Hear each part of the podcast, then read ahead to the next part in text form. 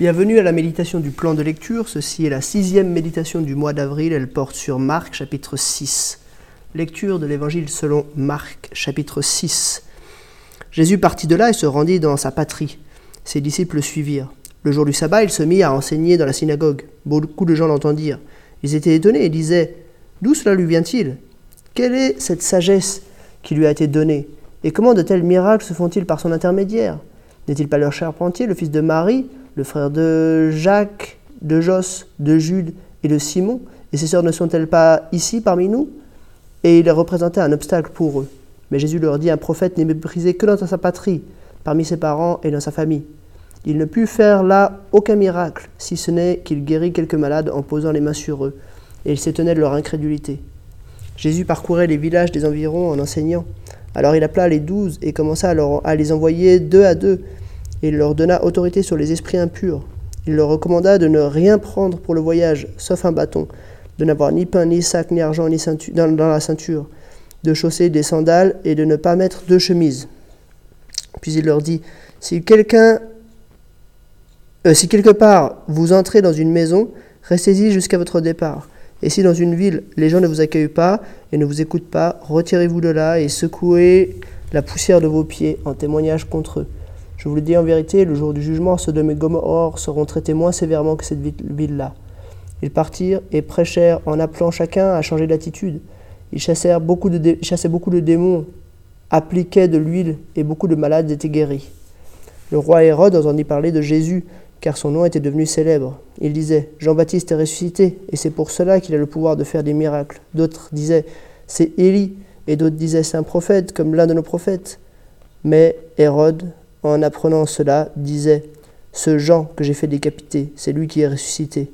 En effet, Hérode lui-même avait fait arrêter Jean et l'avait fait enchaîner en prison à cause d'Hérodiade, la femme de son frère Philippe, qu'il avait épousée. Car Jean lui disait Il n'était pas permis d'avoir pour femme l'épouse de ton frère. Furieux contre Jean, Hérode voulait le faire mourir. Pardon, Hérodiade voulait le faire mourir, mais elle ne le pouvait pas, car Hérode redoutait Jean, sachant que c'était un homme juste et saint et il le protégeait. Après l'avoir entendu, il était souvent perplexe, et c'était avec plaisir qu'il l'écoutait. Cependant, un jour propice arriva, lorsqu'Hérode, pour son anniversaire, donna un festin à ses grands, ses chefs militaires et aux personnalités de la Galilée. La fille d'Hérodiade entra dans la salle et dansa.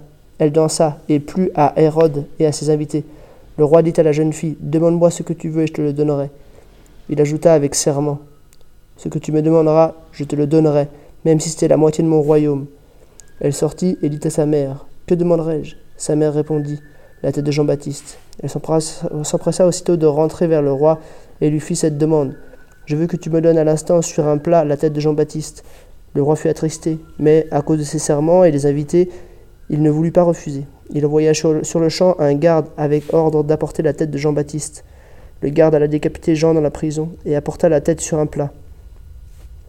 Il la donna à la jeune fille et la jeune fille la donna à sa mère. Quand les disciples de Jean apprirent cette nouvelle, ils vinrent prendre son corps et le mirent dans un tombeau. Les apôtres se rassemblèrent autour de Jésus et lui racontèrent ce qu'ils avaient fait et tout ce qu'ils avaient enseigné. Jésus leur dit Venez à l'écart dans un endroit désert et reposez-vous un peu. En effet, il y avait beaucoup de monde qui allait et venait, et ils n'avaient même pas le temps de manger. Ils partirent donc dans une barque pour aller à l'écart dans un endroit désert. Beaucoup de gens les virent s'en aller et le reconnurent et de toutes les villes on accourut à pied, et on, les devança à l'endroit où ils se rendaient. Quand il sortit de la barque, Jésus vit une grande foule, et il fut rempli de compassion pour eux, parce qu'ils étaient comme des brebis qui n'ont pas de berger.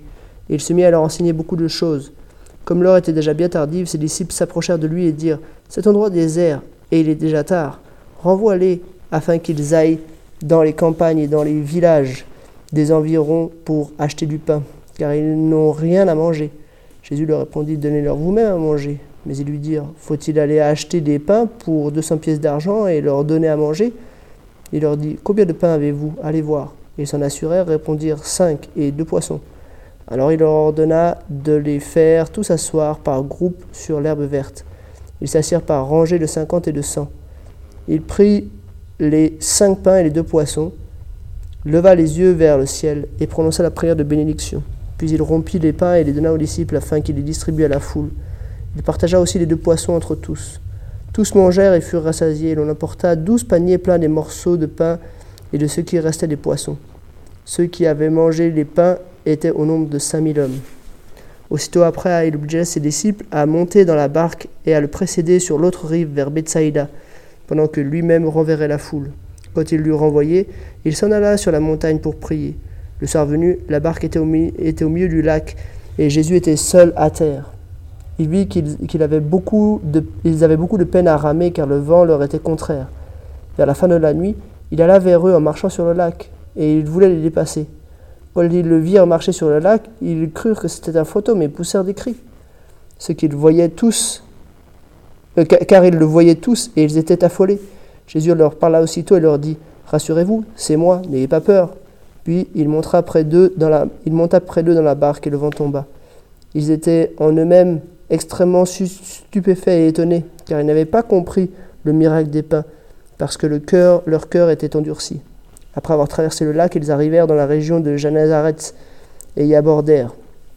Dès qu'ils furent sortis de la barque, les gens reconnurent Jésus et parcoururent tous les environs. Euh, et parcoururent tous les environs. Ils se mirent à apporter des malades sur les brancards, là où ils apprenaient sa présence. Partout où il arrivait, dans les villages et dans les villes, dans les campagnes, on mettait les malades sur les places publiques et on le suppliait de leur permettre seulement de toucher le bord de son vêtement. Tous ceux qui le, qui le touchaient étaient guéris. Jusqu'ici, la lecture de Marc, chapitre 6. J'aimerais faire deux remarques sur ce chapitre. Euh, la première remarque, c'est qu'on voit dans ce chapitre euh, la montée en puissance de la réputation du rayonnement de Jésus.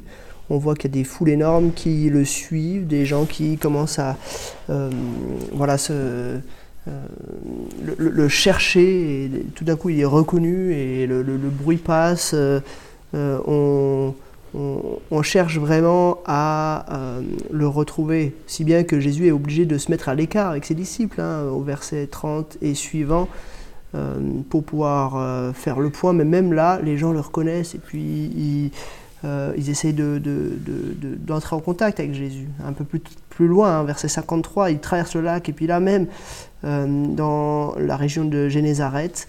Euh, il est reconnu et puis on lui amène tous les malades.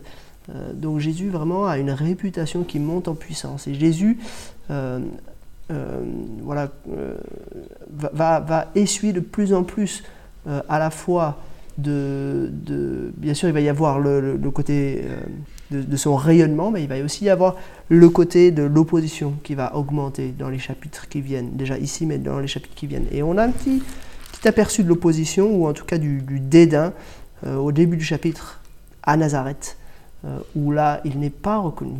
Parce que voilà, les gens ne peuvent pas accepter que quelqu'un qui est l'un des leurs puisse euh, avoir un tel enseignement et faire de tels miracles.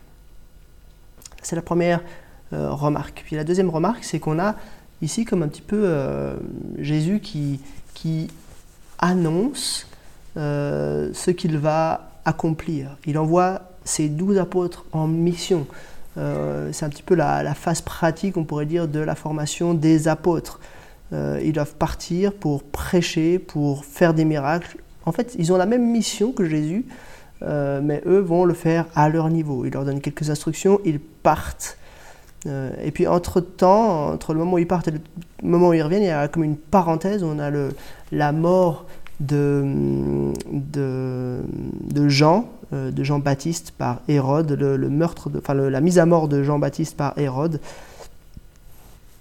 l'injustice de ce monarque, de ce souverain, euh, mais en même temps, euh, voilà, c'est un petit peu la fin de, ce dernier prophète de l'Ancien Testament qui laisse la place en quelque sorte au Messie.